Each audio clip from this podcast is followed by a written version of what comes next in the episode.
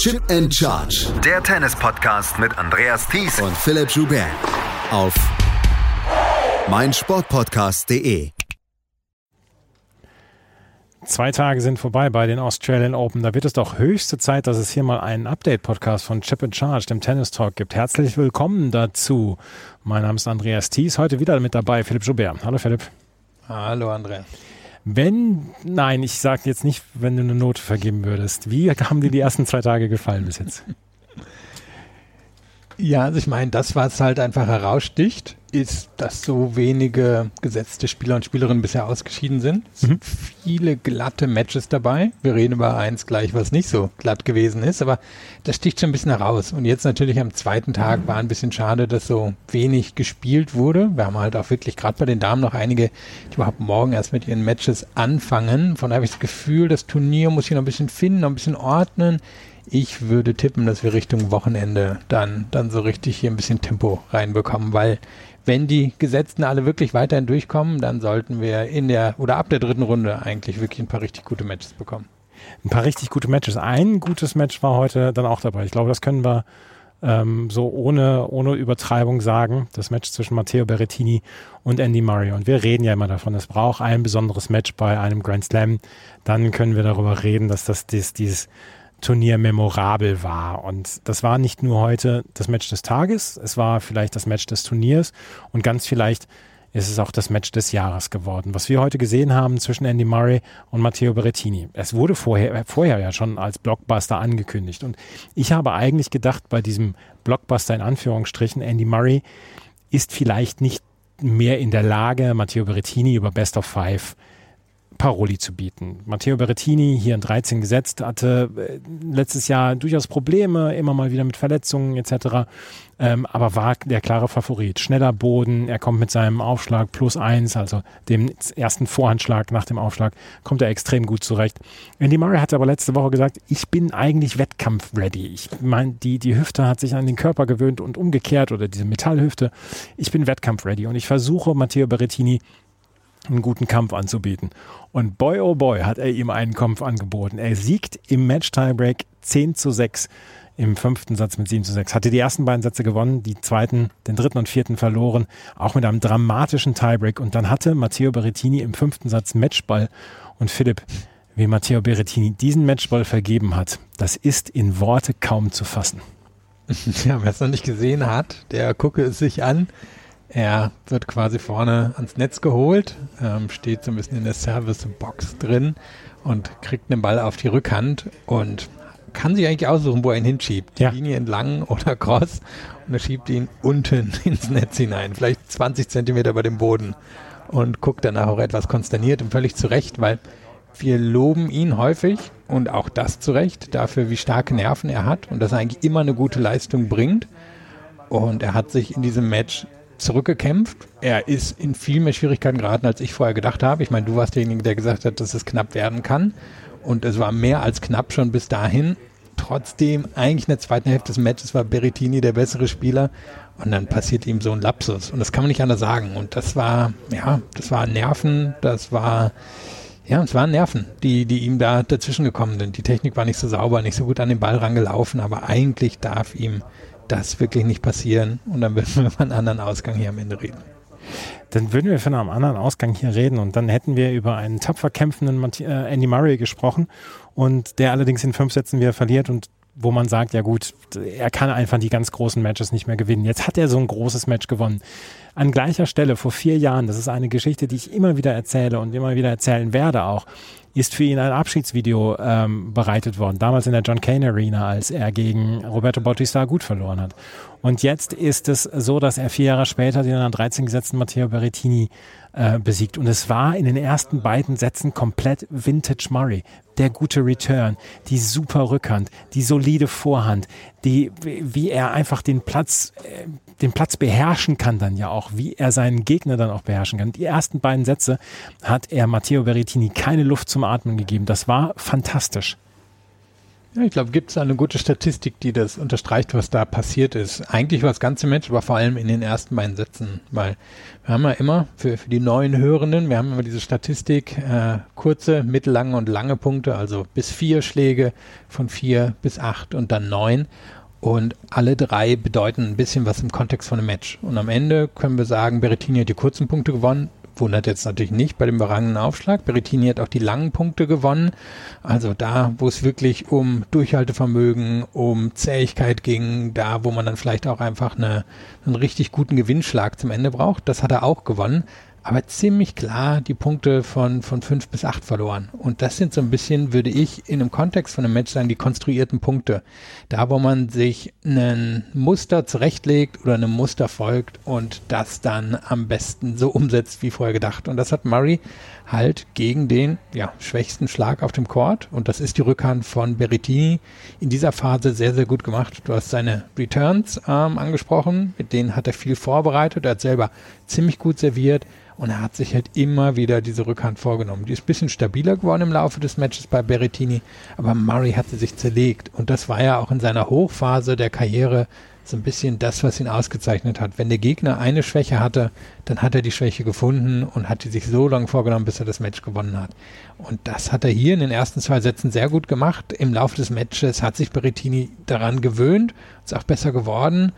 Aber die entscheidenden Punkte sind am Ende wirklich darüber gewesen, dass Murray in der Lage war, Berrettini auf der Rückhand in solche Gefahr zu bringen, dass der ja nicht sein Spiel in den entscheidenden Momenten aufziehen konnte. Ich frage mich, wie wichtig ihm dieser Weg Sieg gewesen ist. Und ähm, da muss man dann ja auch einfach mal sagen, ähm, das ist ein, ein unglaublicher Sieg für ihn gewesen. Das ist etwas, womit er vor vier Jahren dann auch nicht gerechnet hat. Lasst uns, lass ihn uns mal selber in seinen eigenen Worten sagen, wie wichtig ihm dieser Sieg war, beziehungsweise wie er dieses Spiel dann eingeordnet hat. Yeah, feel feel tired, um, but yeah, I mean, reflecting on the match, yeah, it was, you know, I haven't had loads of time to digest it, but I think it was. was a really good match. I think I did did very well to, to hang in at the end because it could have got away from me with the way that he was serving and the way he was playing. Um, but yeah, on on the whole, I, I felt like I, you know, I created enough chances to, you know, to win the match. And had I, you know, picked one of the, you know, one of the break points early in the third, it could have you know been been a slightly different outcome. But um, yeah, I think it was well.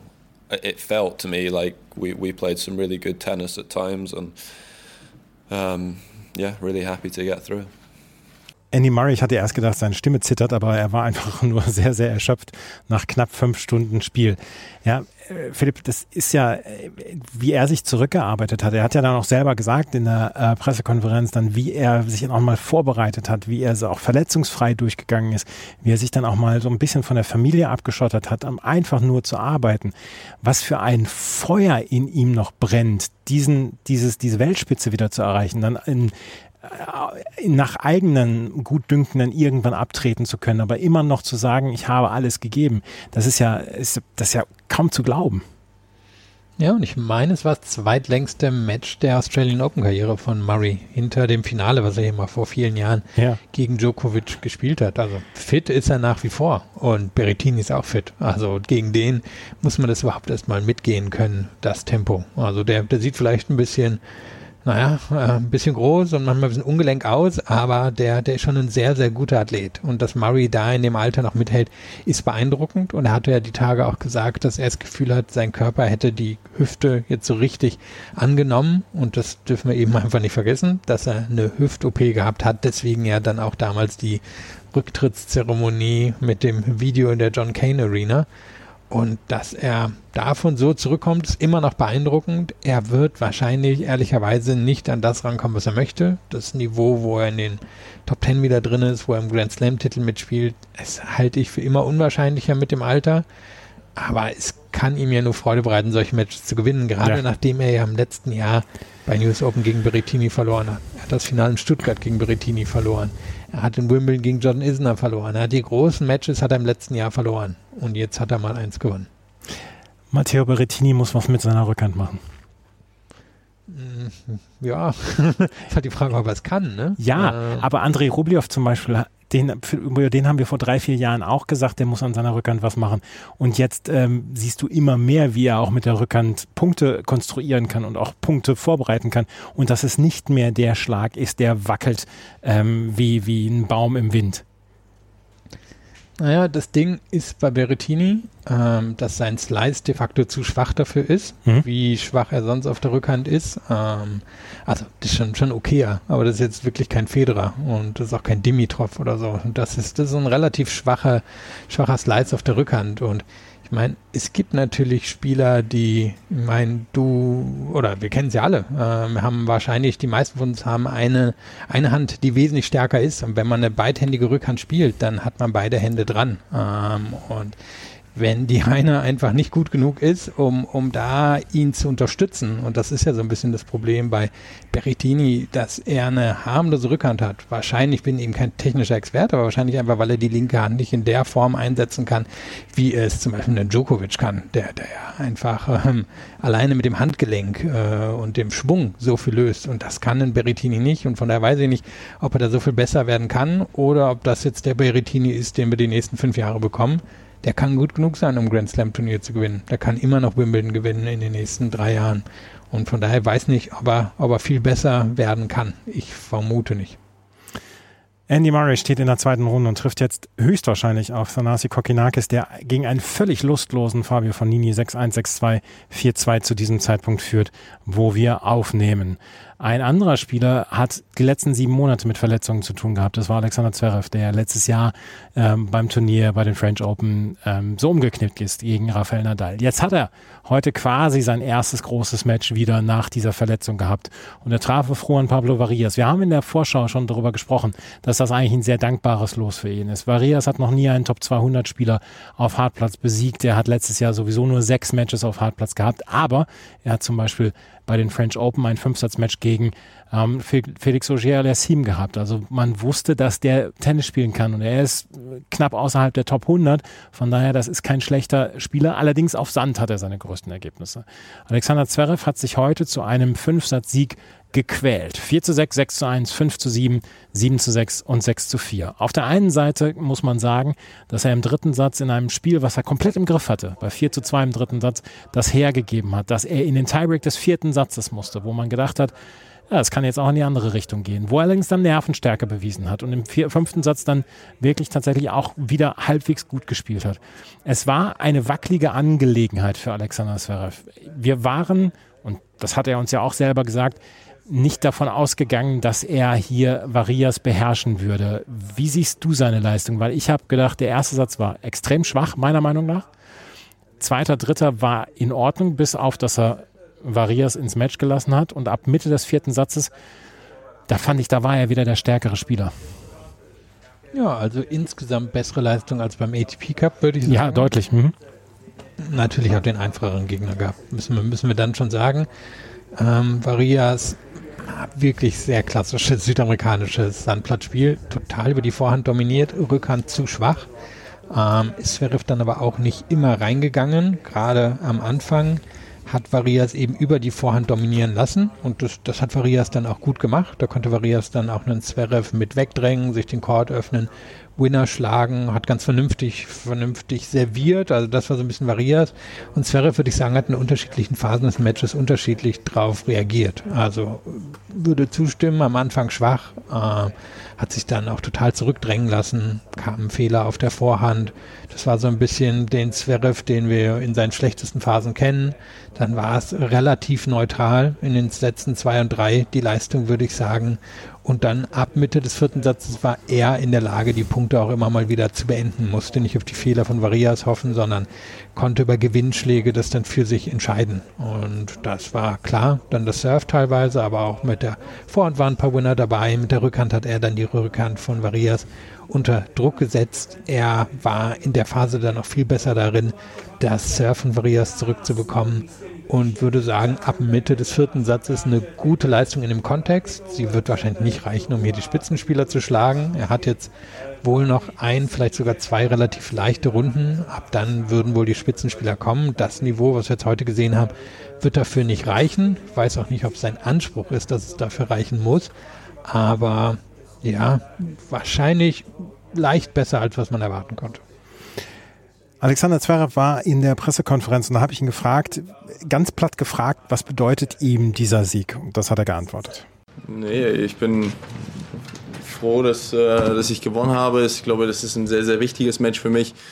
Ähm, ich war überrascht, wie, wie gut er wirklich gespielt hat, weil ich fand jetzt nicht, dass, dass ich äh, unfassbar schlecht gespielt habe. Ich glaube, es gab Momente, wo ich schlecht gespielt habe. In den, in den wichtigen Momenten, zum Beispiel im dritten Satz, äh, ist mein Level sehr gedroppt. Ähm, was dann im vierten Satz aber das Gegenteil war. Ich fand, ich habe das beste Tennis im Tiebreak vom vierten Satz gespielt. Ähm, und im fünften Satz finde ich, dass ich, dass ich meine Nerven gut behalten habe und meine Chancen noch genutzt habe. Ich meine, er hat, er, man, muss ihm, man muss auch sagen, dass er sehr, sehr gut gespielt hat und ein gutes Match abgeliefert hat. Und dann gab es noch eine Frage, wie er denn so mit Nervosität umgeht, ob es da eine Nervosität gab während des Matches. Und das hat er darauf geantwortet. Ist nicht gewohnt, in diesen Situationen zu sein. Deswegen glaube ich auch, warum es im vierten Satz besser geklappt hat, war, weil es im dritten Satz nicht so gut geklappt hat. Ich glaube, dass das zweite Mal man daraus ein bisschen lernt und äh, vielleicht man sich auch anfängt wohler zu fühlen bei, bei der ganzen Geschichte. Ähm, aber wie schon gesagt, das ist halt genau das, was ich gemeint habe in Matchpraxis. Das sind halt genau die Momente, wo, wo man halt diese, diese Matches braucht und wo man die Zeit auf dem Platz auch braucht. Ähm, und ich hoffe, dass es ja im nächsten Match vielleicht dann sofort klappen wird. Alexander Zverev hatte schon wieder fast das alte Selbstbewusstsein in der Pressekonferenz und ähm, wusste, dass er, also ich glaube, er kann das relativ gut einordnen, seine Leistung, dass die einfach noch nicht Weltspitze ist. Und er hat ja auch selber gesagt, ähm, Titel hier ist unrealistisch und das ist, ähm, ja, das, das, da müssen wir jetzt nicht groß diskutieren, ob das, äh, ob das eine wahre Aussage ist oder ob die Aussage übertrieben ist. Nee, die ist nicht übertrieben. Ähm, aber ich glaube, ihm war dieser Sieg hier wirklich extrem wichtig auch dass er so ein, so ein Match durchgehalten hat. Und er hat selber auch in der Pressekonferenz gesagt, äh, beim United Cup wäre er nach zwei langen Ballwechseln sehr kaputt gewesen. Und heute hatte er diese vier Stunden, diese mehr als vier Stunden gut weggesteckt. Und das ist vielleicht das beste Zeichen dann auch. Wie groß war denn das Interesse? Also interessieren sich schon die, die, sag ich mal, generellen Tennismedien wieder für ihn oder war das jetzt eher eine deutsche Angelegenheit? Äh, komplett deutsch. Okay. Also da, da, ist, da ist kein ausländischer Tennisjournalist. Da von ähm, den Kollegen wird er nach wie vor komplett ignoriert. Ja, wir können uns alle denken, warum. Mhm. Und er wird aber wahrscheinlich mal doch ignoriert, weil die Leistung nicht reicht, um jetzt hier am Ende eine große Geschichte für das Turnier zu werden. Kann natürlich sein, dass er sich findet, weil wenn man sich die Böden anguckt, dann sollte ihm das eigentlich liegen, gerade seinem Aufschlag. Und hatte einen starken Satz, weiß nicht mehr welchen, geht jetzt aus dem Kopf, wo er wirklich über den Aufschlag sehr gut aussah. Aber es gab dann immer Phasen, wo er nicht so viel draus machen könnte. Also ich meine, idealerweise spielt er ja hier wirklich ähm, immer, immer in der Offensive. Gute Aufschläge, ähm, aggressive Returns, guckt, dass er so die Vorhand entschieden bekommt. Nur dafür müsste er wahrscheinlich super selbstbewusst sein. Dass er das wohl nicht ist, ist kein Wunder. Und wir wissen jetzt noch nicht, wer sein zweiter Gegner ist. Wahrscheinlich wird es Michael Moe. Also der Regen ist dann irgendwann wirklich, hat dann zum Abbruch aller Matches geführt. Es wird wahrscheinlich Michael Moe sein. Das ist ein athletisch super fitter Spieler, der viel zurückbekommt, jetzt aber auch nicht die großen Waffen hat. Also der, der wird Zverev unter Umständen wieder in so ein langes Match reinziehen, wie wir es jetzt in der ersten Runde gesehen haben. Das könnte ich mir tatsächlich auch vorstellen, dass das ein Grind wird. Und wenn ihr vielleicht im Hintergrund eine laute Stimme gehört habt, dann war das der tschechische Kollege, der tschechische Radiokollege, der gerade Thomas Machatsch Sieg im dritten Satz jetzt gegen Kaspar Ruth äh, kommentiert hat. Kaspar Ruth führt noch mit 2 zu 1 Sätzen und muss hier eine Ehrenrunde drehen, während wir hier noch aufnehmen um halb eins Ortszeit in Australien. Gucken wir auf die anderen Matches. Wir können nicht wieder alle Matches äh, besprechen, dafür gab es zu viele, aber wir können auf einige eingehen. Jensen Brooksby ist in der zweiten Runde, trifft auf den Sieger aus Maratsch gegen Ruth, hat gegen Christopher Connell gewonnen. Tommy Paul, da können wir mal gerade drüber sprechen, der hat hier gegen Jan-Lennart Struff gewonnen. 6-1, 7-6, 6-2. Jan-Lennart Struff hat überhaupt kein Mittel gegen Tommy Paul. Ja, also die Ballwechsel waren auch alle ein bisschen ähnlich. Ähm, Paul nimmt den Ball sehr früh, nutzt die Geschwindigkeit von Struff, setzt ihn damit dann unter Druck und Struff findet keine Möglichkeit, so richtig aus diesen Ballwechseln rauszukommen. Und Paul ist jetzt nicht so ein Riese wie Struff, aber hat einen ziemlich guten Aufschlag, den er vor allem gut platziert, kann er hinter einigermaßen schnell Punkte machen und wenn er einen guten Return-Tag erwischt, den hat er hier, dann kann er einen Gegner halt schon dominieren. Und der ist noch nicht so konstant ein Top 20 Spieler, aber der ist nah an dem Niveau dran. Und das hat man heute gesehen. Der war einfach der bessere Tennisspieler als Struff. Und von daher war die Niederlage in der Höhe auch ehrlicherweise verdient der Tiebreak im zweiten Satz hätte an Struff gehen können, mhm. aber der entscheidende Punkt, auch da, Rückhand gegen Rückhand Rally, irgendwann kam der Fehler von Struff. Da war Paul in dem Moment einfach solider und ansonsten hat er halt einfach die Geschwindigkeit von Struff gegen Struff genutzt. Auch hier hören wir mal gerade rein, was Jan dann Struff zu sagen hatte zu diesem Match. Ja, es ähm, würde ich sagen, war heute nicht so ein guter Tag von mir äh, oder war heute nicht so mein Tag, fand ich. Ähm, habe äh, hab versucht, mich reinzufighten. Tommy Paul finde ich einen sehr guten Spieler. Äh, wir haben jetzt dreimal gegeneinander gespielt. Dreimal hat er mich relativ glatt geschlagen. Im zweiten hatte ich meine Chancen, aber im, ja, im ersten und im dritten äh, gab es halt ein so frühes Break. Hatte zwar Chancen zurückzukommen, aber das hat er ganz gut ordentlich dann ausgespielt, hat sehr gut heute serviert, besser als ich auf jeden Fall. Ich hatte das Gefühl, dass er mit dem schnellen Boden, ja, relativ schnellen Boden hier bei den Australian Open überhaupt keine Probleme hat und dir dann auch ein bisschen damit die ja, Sorgen bereitet hat dann. Ja, er ist natürlich ein sehr guter Spieler. Ich finde, er hat äh, wenig Schwächen. Ähm, hat wirklich sehr gut serviert, sehr zügig, fand ich. Ähm, äh, kontert natürlich gut. Ähm, ich habe ein Spiel, ich gehe gerne nach vorne und äh, setze meinen Gegner sehr gerne unter Druck, aber er läuft sehr gut und äh, kriegt viele Bälle zurück und die flachen Bälle mag er natürlich ganz gerne. Hier ist ein bisschen schwieriger, ein bisschen Kurve zu spielen, was jetzt auch nicht so mein Stil ist unbedingt, aber ein bisschen Kurve hätte ich ganz gerne spielen wollen gegen ihn. Aber ähm, ja, retourniert auch gut, also ist ähm, nicht so ein Spielertyp, den ich sehr gerne mag. Jan-Lennart Struff also ausgeschieden. Ähm, Tommy Paul trifft jetzt in der zweiten Runde auf Alejandro Davidovic Fokina. Der hat gegen Alexander Bublik in fünf Sätzen gewonnen. Davidovic Fokina gegen Tommy Paul ist, glaube ich, eine sehr reizvolle Begegnung. Diego Schwarzmann gewinnt in vier Sätzen gegen Alexei Krutik, trifft auf JJ Wolf jetzt. Der hat in vier Sätzen gegen Jordan Thompson gewonnen. Ben Shelton gewinnt gegen Zhizhen Zhang im fünften Satz 10 zu 6 im Match-Tiebreak war eine ganz unterhaltsame Geschichte. Und der trifft jetzt auf Nikolas Jarry. Und Nikolas Jarry hat hier den letztjährigen Achtelfinalisten Mirmir Kaczmarowicz rausgenommen in drei Sätzen. Das war eine Überraschung. Jarry musste durch die Qualifikation, der war früher mal Top 30, also knapp Top 30, war ein großartiger Sandplatzspieler, war dann wegen Dopings gesperrt, ist wieder zurückgekommen, hat diesen Grind über die Challenger Tour gemacht. Ja, und jetzt steht er in der zweiten Runde eines Hartplatzturniers auf schnellen Hartplätzen. Ja, und hat es total über Surf dominiert. Also Kaczmanowicz hat am Ende des Matches 16% der Return-Punkte gewonnen. Das, das ist wirklich schon schwach. Also das sieht man manchmal von durchschnittlichen Gegnern gegen Isner oder sowas. Und das fand ich schon erstaunlich. Und Kaczmanowicz in dem Match halt wieder, also das Kaczmanowicz kann wirklich sehr gut sein und dann einfach durch seine feine Technik und durch seine Athletik und die einigermaßen gute Power, die er hat, ist er in der Lage, viele Gegner zu, zu besiegen. Aber er fällt in seinen schlechten Phasen halt in so eine passive Haltung zurück, wo er dem Gegner überlässt, was passiert. Und das war gegen Jari absolut der Fall. Jari konnte das Match über seinen Aufschlag, aber auch über seine Power dominieren und Kecmanovic, ja, der hat dann auch irgendwie nicht so das Feuer, um aus so einer Geschichte rauszukommen und so ein bisschen da über den Court geschlichen und hat am Ende völlig zu Recht auch mit der Scoreline verloren.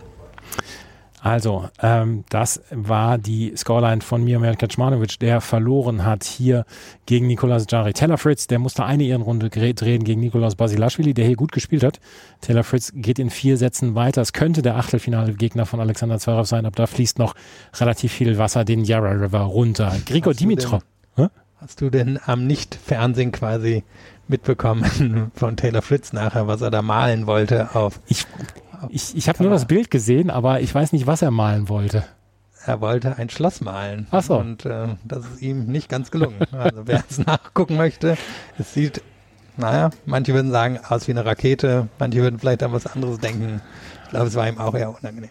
Es, er wird fürs Tennisspielen bezahlt. Das, äh, das können wir, glaube ich, festhalten. Laszlo Gerard gegen Sisu Bergs gewonnen in vier Sätzen, trifft auf Grigor Dimitrov. Der hat in einem ähm, in einer Neuauflage des 2021er Viertelfinals hier gegen Aslan Karatsev in drei Sätzen gewonnen. Ähm, Alexis Menor gewinnt auch in drei Sätzen und Pablo Carreño Buster und Benjamin Bonsi treffen in der zweiten Runde aufeinander. Die haben auch sich durchgesetzt. Holger Rune hat keine Probleme gehabt mit Filip Krajinovic 6-2, 6-3, 6-4. Und dann haben wir Dan Evans, der in vier Sätzen gegen Facundo Bagnes gewonnen hat. Und Jeremy Chardy gewinnt gegen Daniel Elahi Galan in vier Sätzen. Jeremy Chardy 504 Tage nach seinem letzten Match bei den US Open 2021 hat er endlich wieder ein Match bestritten und er hat es gewonnen, nachdem er, und das ist eine durchaus tragische Geschichte, Impfkomplikationen hatte. Also er hat sich impfen lassen gegen Corona und hatte damals, damals dann Impfkomplikationen, hatte dann noch eine Knie-OP, hat zwischendurch nicht mehr damit gerechnet, dass er noch weiter Tennis spielen könnte, ist hierher gekommen mit dem Protected Ranking und gewinnt gegen Galan und trifft jetzt auf Dan Evans in der zweiten Runde. Tolle Geschichte. Also nicht die Geschichte vorher, sondern jetzt.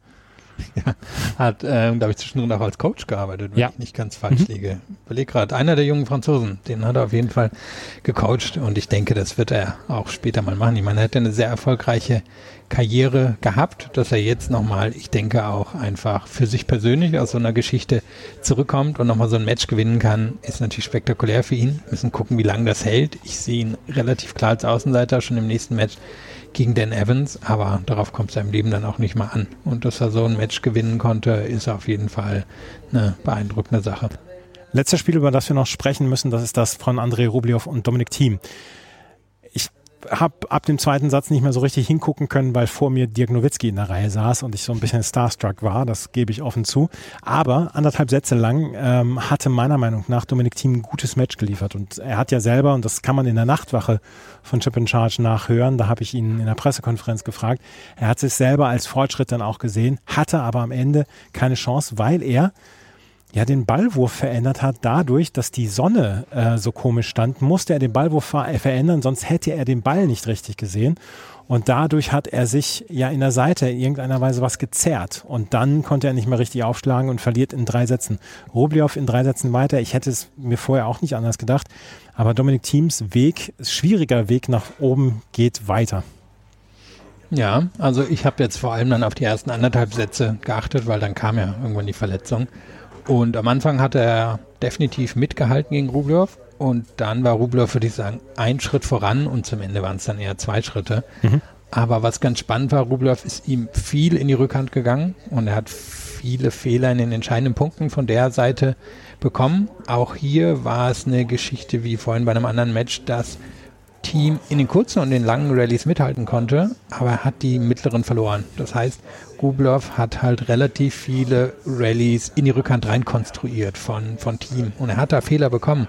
Ja, auch als das Break im ersten Satz fällt, da meine ich, geht ein Slice zu lang. Ähm, als er den Satz dann gewinnt, geht, meine ich, eine Rückhand irgendwie cross ins Aus. Und die Rückhand, keine Frage, die ist wahrscheinlich sogar ein bisschen besser als früher.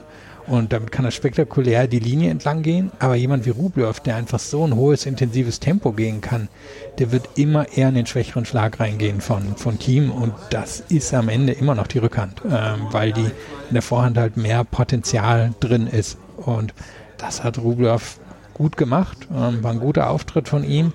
Team glaube ich immer noch nicht, dass er da jetzt groß den Kopf hängen lassen muss. Natürlich jetzt bitter, sich so zu verletzen. Aber ich glaube immer noch, dass er in diesem Jahr relativ weit wieder nach oben im Ranking kommen wird. Morgen geht es weiter und morgen geht es dann mit einem sehr, sehr vollen Schedule weiter und morgen soll es regnen. Also ich weiß nicht, wie viele Matches wir morgen durchbekommen. Hier, Wetterbericht sagt, bis 18 Uhr soll es hier auf jeden Fall regnen. Mal gucken, wie weit es gehen wird. Es gibt einige Matches, die noch nicht beendet sind. Einige sind noch gar nicht angefangen. Dennis Kuttler zum Beispiel hat noch sein Match noch gar nicht angefangen. Gleich, wenn wir uns wieder hören, dann sprechen wir über die Frauen. Und die Frauen haben durchaus weniger Stress gehabt, jedenfalls die Top-Frauen. Eine, die hatte ganz viel Stress, das war nämlich Angela Böhr. Darüber sprechen wir gleich hier bei Chip in Charge und unserem ersten Update-Podcast von den Australian Open 2023. Vernimmt sich, was man will, dann wilde Gerüchte entstanden. Fast nichts davon stimmt. Tatort Sport. Wenn Sporthelden zu Tätern oder Opfern werden, ermittelt Malte Asmus auf meinsportpodcast.de. Folge dem True Crime Podcast, denn manchmal ist Sport tatsächlich Mord. Nicht nur für Sportfans. Ons Jabeur ist an zwei gesetzt bei den Australian Open und sie wird gemeinhin an auch zu den Top-Favoritinnen gezählt. Qua ihrer Setzung, qua ihrer Weltranglistenposition muss sie dann natürlich auch da reingesetzt werden. Aber Sie hat sich tüchtig schwer getan letzte Nacht oder heute, heute Abend, äh, man kommt ein bisschen mit den Uhrzeiten durcheinander, gegen Tamara Sidancek. Tamara Sidancek ja ihrerseits auch schon mal Halbfinalistin bei den French Open gewesen, hat hier ein sehr, sehr gutes Match abgeliefert und Ons Jambeur musste alles aufbieten, um das Match am Ende zu äh, gewinnen. 7 zu 6, 10 zu 8 ging der Tiebreak an Jambeur. Dann verlor sie den zweiten Satz mit 4 zu 6 und gewann den dritten, aber bei nachlassender Kraft von Sidancek mit 6 zu 1. Onstra Böhr ist da so ein ganz kleines bisschen dem Teufel von der Schippe gesprungen. Ja, weil der erste Satz hätte auf jeden Fall gegen sie ja. gehen können. Sie hatte auch Satzbälle im ersten Tiebreak gegen sich. Und das waren enge Ballwechsel. Also das waren jetzt keine, die sie unbedingt dominiert hat und dann ganz klar gesagt hat, ich bin jetzt hier die bessere Spielerin im Tiebreak. Also das war, war ein Nervending. Der zweite Satz, da war Sidanschek dann gerade zum Ende hin einfach ein bisschen die bessere und dann hast du gesagt, im dritten ging Sidanschek die Kraft aus. Sidanschek, oder sagen wir so, beide werden, glaube ich, eher unglücklich gewesen sein mit ihren Rückhänden. Also Sidanschek hat sowieso keine sonderlich gute, die dominiert halt viel über die Vorhand. Auch da klassisches Sandplatzspiel. Sie ist eine Sandplatzspielerin. Und Jabeur, bei der kann die Rückhand halt echt ein ganz schöner Wackelschlag sein. Und da kamen heute immer wieder Fehler. Und normalerweise in solchen Matches kriegt sie sich dann aus so einer Situation raus durch gute erste Aufschläge. Ihr erster Aufschlag immer noch einer der zehn besten auf der Tour. Aber heute kam da überhaupt keine Quote. Da hat sie, naja, wurde sie so ein bisschen äh, fallen gelassen von ihrem eigenen Aufschlag und ist deswegen dann auch in, in Ballwechsel reingeraten, die sie nicht wollte, wo ihr sie dann check halt mit Vorhänden immer wieder in die Rückhand rein ist und da kamen dann die Probleme. Und am Ende hat sie es gewonnen und auch zu Recht gewonnen.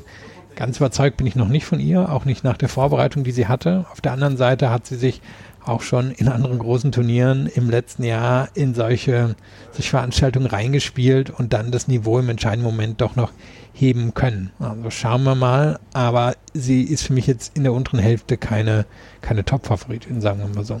Hast du ihr On-Court-Interview gesehen? Hm, nee. Im On-Court-Interview wurde gefragt, was sie denn jetzt macht zur Erholung. Und da sagte sie, da muss mein Mann wohl ran und da muss erst eine Massage her und dann muss er ganz viel arbeiten. Und dann gab es so ein Raunen im Publikum und sagte, Leute, eine Massage. Der Mann ist mein Fitnesstrainer. Und dann gab es großes Gelächter. Und es war eine sehr schöne Situation heute. Dazu wurde dann die Kunst von Taylor Fritz eingeblendet. ja.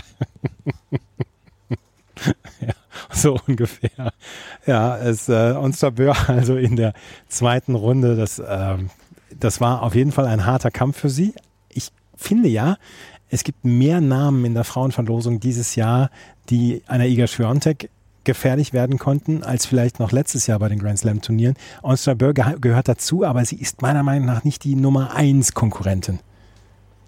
Nee, und vor allem die Auslosung ist echt nicht so einfach. Also wir ja. müssen mal gucken, wer jetzt, wir haben das Problem, da ist noch sehr wenig gespielt worden, aber von Druschewa in der zweiten Runde könnte schon jemand sein, die, die ihr zusetzt. Hat halt Maia, Samsonova, die können ziemlich schnell kommen.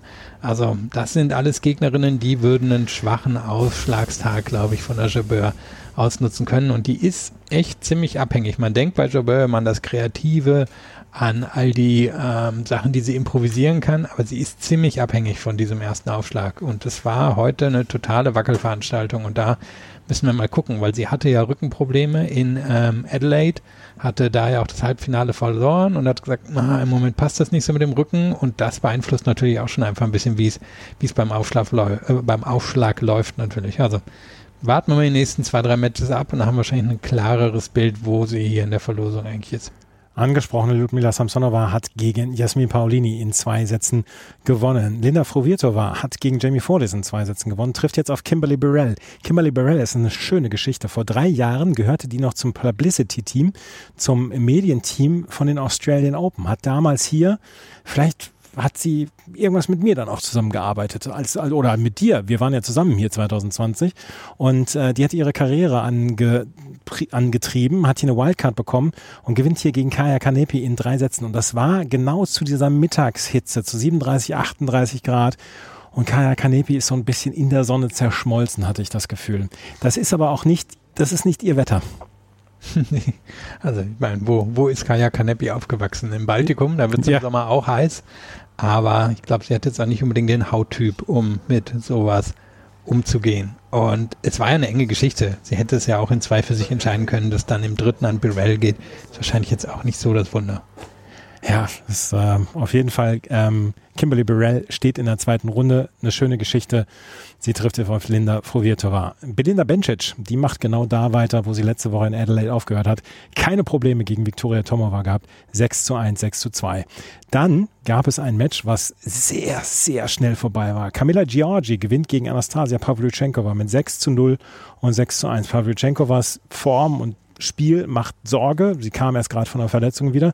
Camilla Giorgi wurde hinterher ähm, in einer in der Pressekonferenz gefragt, was denn jetzt mit ihren äh, mit ihrer Impfgeschichte ist. Also mir wurde vorgeworfen, dass sie sich nicht hat impfen lassen, dass sie Impfdokumente gefälscht habe. Und da sagte sie, es geht hier um eine Impfung und die anderen Impfungen hätte sie bei einem anderen Doktor gemacht. Und diese Impfung, die von einer Doktorin gemacht worden ist von einer Ärztin gemacht worden ist, darum müsste die sich kümmern und hat alle Schuld von sich geschoben. Das ist eine Geschichte, die wir vielleicht noch beobachten werden müssen. Eine der gesetzten Spielerinnen ist ausgeschieden mit Martina Trevisan. Die hat verloren gegen Anna-Karolina Schmiedlova. Kommen wir zum größten Rätsel des Frauentennis, meiner Meinung nach, in diesen Tagen, in diesen Jahren. Das ist nämlich Gabinia Muguruza. Die traf in einem Blockbuster auf Elise Mertens heute. Gewinnt den ersten Satz mit 6 zu 3. Zweiter Satz, ganz, ganz enge Geschichte die ganze Zeit.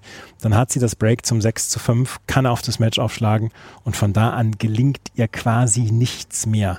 6 zu 7, 1 zu 6. Elise Mertens zieht den Kopf aus der Schlinge, steht in der zweiten Runde.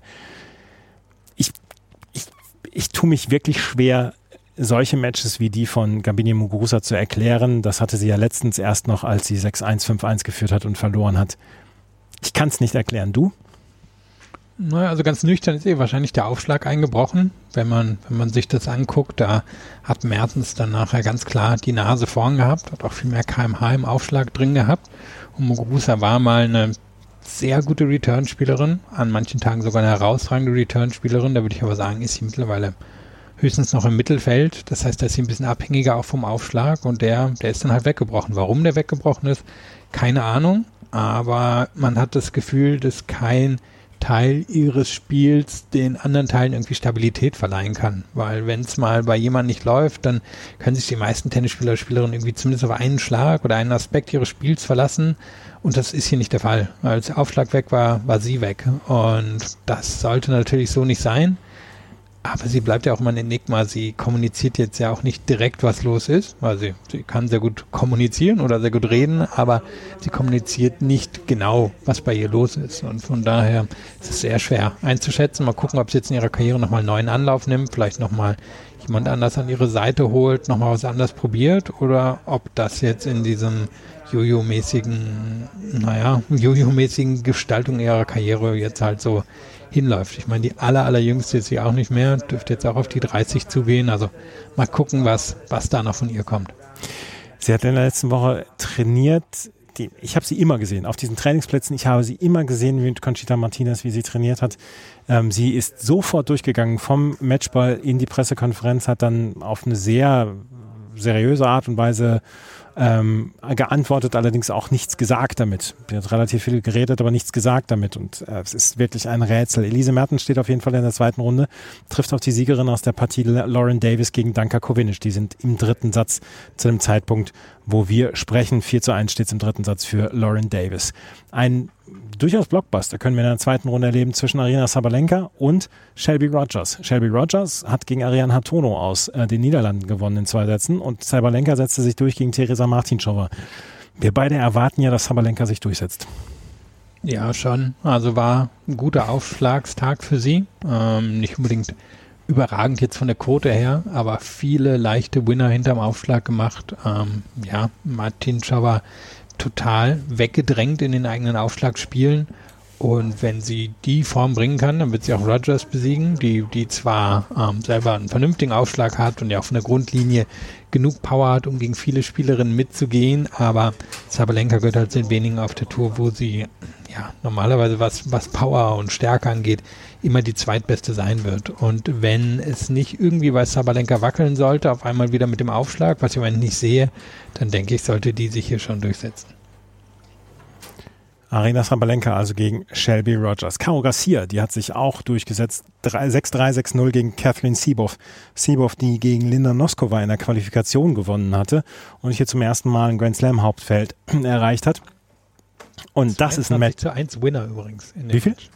22 zu 1. Ja, Caroline Garcia, sie hat drei oder vier Spiele gebraucht und dann war es eine Einbahnstraße. Und das ist ja, Caroline Garcia strotzt ja vor Selbstvertrauen, die passt ja durch keine Tür. Trifft allerdings jetzt auf eine Spielerin, die auch sehr viel Selbstbewusstsein hat. Qua ihrer Natur wahrscheinlich auch. Leila Fernandes, die hat heute gegen Alice Cornet eine knifflige Erstrundenaufgabe. Ich glaube, gegen Cornet möchte keine Spielerin wirklich so gerne ran in der ersten Runde. Mit 7 zu 5 und 6 zu 2 gewonnen. Das ist ein Night Session Spiel, 19 Uhr, Rod Laver oder Margaret Court. Wahrscheinlich. Mal gucken, was sich die Australian Open wieder einfallen lassen. Aber ja, würde ich, würde ich dir zustimmen. Also Cornet hat nicht den besten Tag heute erwischt. Ähm, war hinterm zweiten Aufschlag total schwach. Ist da komplett dominiert worden von Fernandez.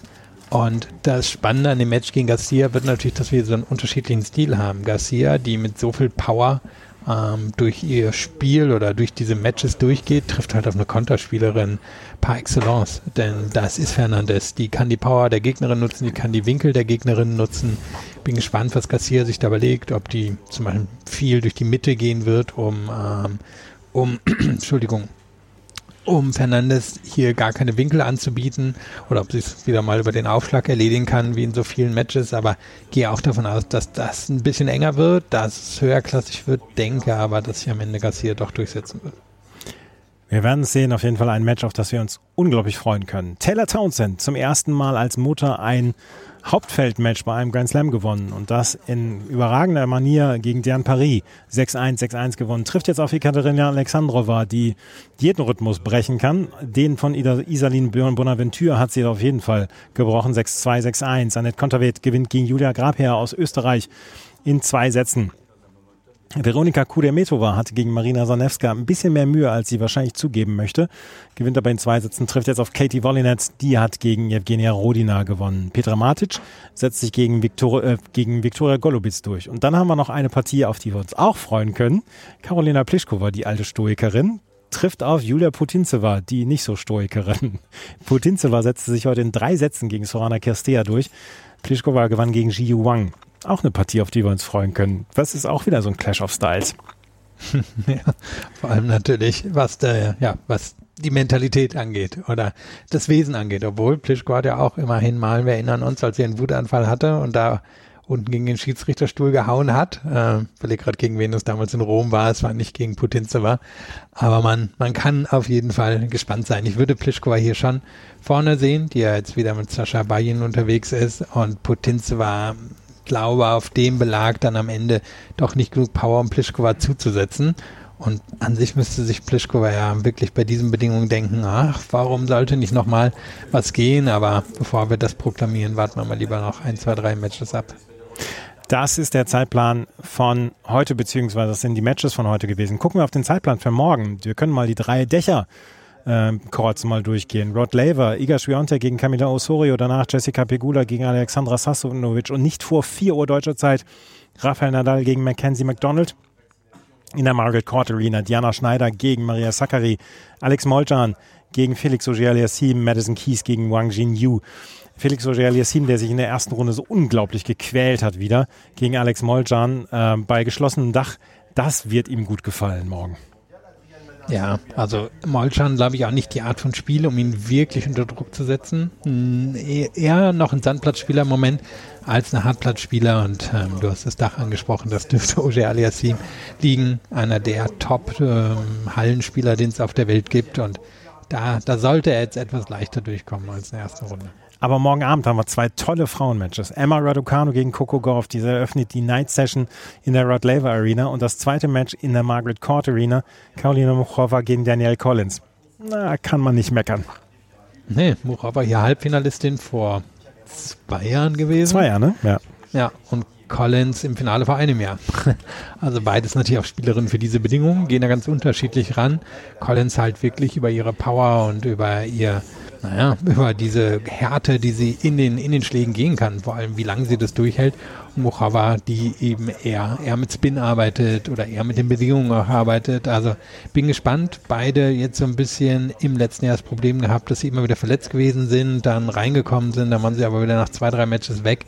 Ähm, mal gucken. Also das wäre erstmal das Wichtigste, dass beide da nicht verletzt rauskommen und dann denke ich auch, dass das hochklassig werden könnte. Und dann Raducano gegen Goff. Also ich meine, wenn die WTA sich was malen könnte für die nächsten Jahre, dann wäre es das. Ja. Dass wir Raducano gegen Goff alle drei Monate sehen. Und Raducanu, du hast das Match, glaube ich, gegen Korpatsch gesehen. Wie hat sie dir gefallen? Gar nicht gut. Also sie hat 34 Unforced Errors gehabt. Sie hat allerdings auf, ist allerdings auf eine Tamara Korpatsch getroffen, die selber ähm, nicht gut gespielt hat, die selber auch zugegeben hat, dass sie, dass das kein guter Tag von ihr war und ähm, Raducanu hat sich hat sich, glaube ich, bedankt für eine schlechte Form von Tamara Korpatsch. Das war selber kein guter Auftritt von ihr. Das muss man so deutlich sagen.